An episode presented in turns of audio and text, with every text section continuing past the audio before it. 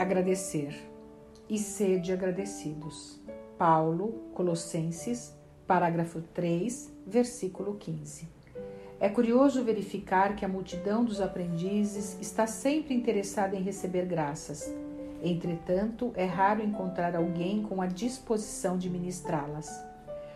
Os recursos espirituais, todavia, em sua movimentação comum, deveriam obedecer ao mesmo sistema aplicado às providências de ordem material.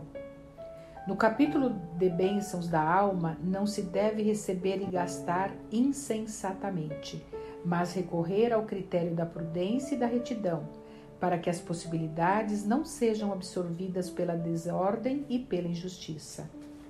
É por isso que, em suas instruções aos cristãos de Colossos, recomenda o apóstolo que sejamos agradecidos. Entre os discípulos sinceros, não se justifica o velho hábito de manifestar reconhecimento em frases bombásticas e laudatórias.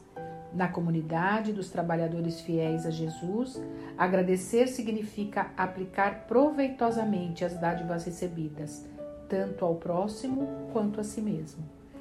Para os pais amorosos, o melhor agradecimento dos filhos consiste na elevada compreensão do trabalho e da vida de que oferecem testemunho. Manifestando gratidão ao Cristo, os apóstolos lhe foram leais até ao último sacrifício. Paulo de Tarso recebe o apelo do Mestre e, em sinal de alegria e de amor, serve a causa divina através de sofrimentos inomináveis por mais de 30 anos sucessivos.